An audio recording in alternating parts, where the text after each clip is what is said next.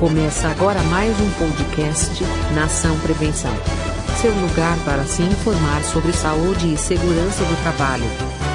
Olá pessoal, eu sou Leandro Meleiro, especialista em segurança do trabalho. Hoje nós vamos falar sobre as principais mudanças na NR5 CIPA.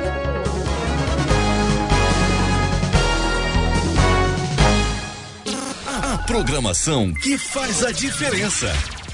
Estabilidade reduzida, treinamento de 8 horas, reuniões a cada dois meses, encontros e capacitações EAD. Cumprindo o cronograma de mudanças das legislações trabalhistas, o governo publicou nesse início de outubro diversas portarias com alterações significativas das normas regulamentadoras.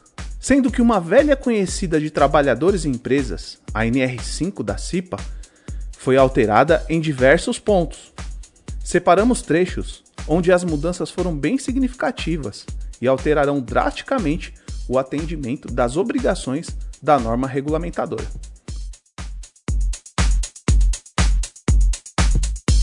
Para a capacitação dos cipeiros, antes, independente da complexidade da empresa, o treinamento deveria possuir sempre a carga horária de 20 horas. Com a mudança, agora o treinamento deverá ser de 8 horas para estabelecimentos de grau de risco 1, 12 horas para estabelecimentos de grau de risco 2, 16 horas para estabelecimentos grau de risco 3 e 20 horas para estabelecimentos grau de risco 4 podendo o treinamento ser realizado exclusivamente no formato EAD para empresas grau de risco 1. Pelo entendimento da nova norma, as empresas grau de risco 2, 3 e 4 deverão obrigatoriamente reservar parte do conteúdo na modalidade presencial. Nesses casos, 4 horas para estabelecimento de grau de risco 2 e 8 horas para estabelecimento grau de risco 3 e 4.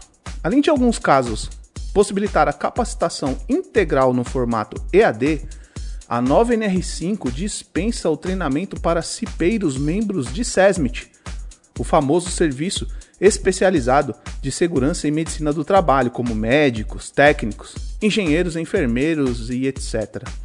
Também para integrantes que realizaram o treinamento há menos de dois anos. Muitas empresas não centralizam seus colaboradores em um único endereço e possuem seus funcionários pulverizados em diversas localidades, muitas vezes prestando serviços para outras organizações. Antes, por não possuir número suficiente de trabalhadores nesses locais, a empresa prestadora de serviço deveria apenas designar um trabalhador para responsabilizá-lo com as tarefas de prevenção da NR5, o famoso designado. Porém, agora existe uma nova alternativa para esses casos. Seguindo as alterações recentes, as organizações com essas características poderão constituir a CIPA centralizada. Essa comissão deverá ser realizada considerando a soma total dos empregados da empresa no país.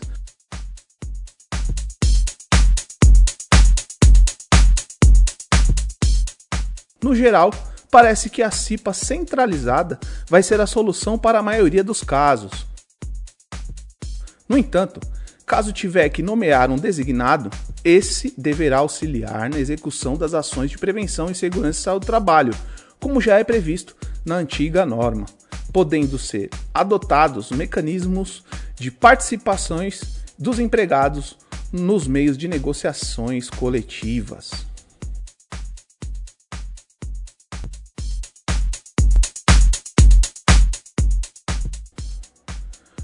Outros destaques: as reuniões ordinárias da CIPA poderão ocorrer de forma remota e as atas poderão ser disponibilizadas por meios eletrônicos.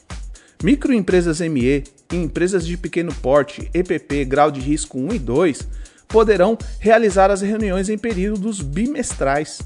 Para funcionários temporários eleitos para a CIPA, sua estabilidade seguirá o fim do contrato. Nesse caso, não caracterizando dispensa arbitrária ou sem justa causa quando for desligado antes do período de um ano da duração da comissão. Agora, o dimensionamento da CIPA seguirá a observação do grau de risco da empresa e o seu número de funcionários, extinguindo a interpretação de grupos numéricos versus KNAI, um tanto confusa, principalmente para os menos familiarizados. A nova NR5 ganhou um anexo exclusivo para a constituição da CIPA na indústria da construção, o que abre um precedente para crer que outros segmentos como mineração, portuário, rural, poderão ser anexados em um futuro próximo.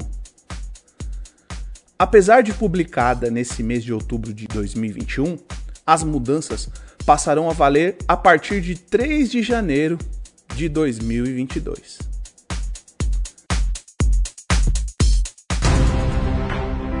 Nação Prevenção é mais um projeto Meleiro Channel, um novo jeito de comunicar segurança do trabalho.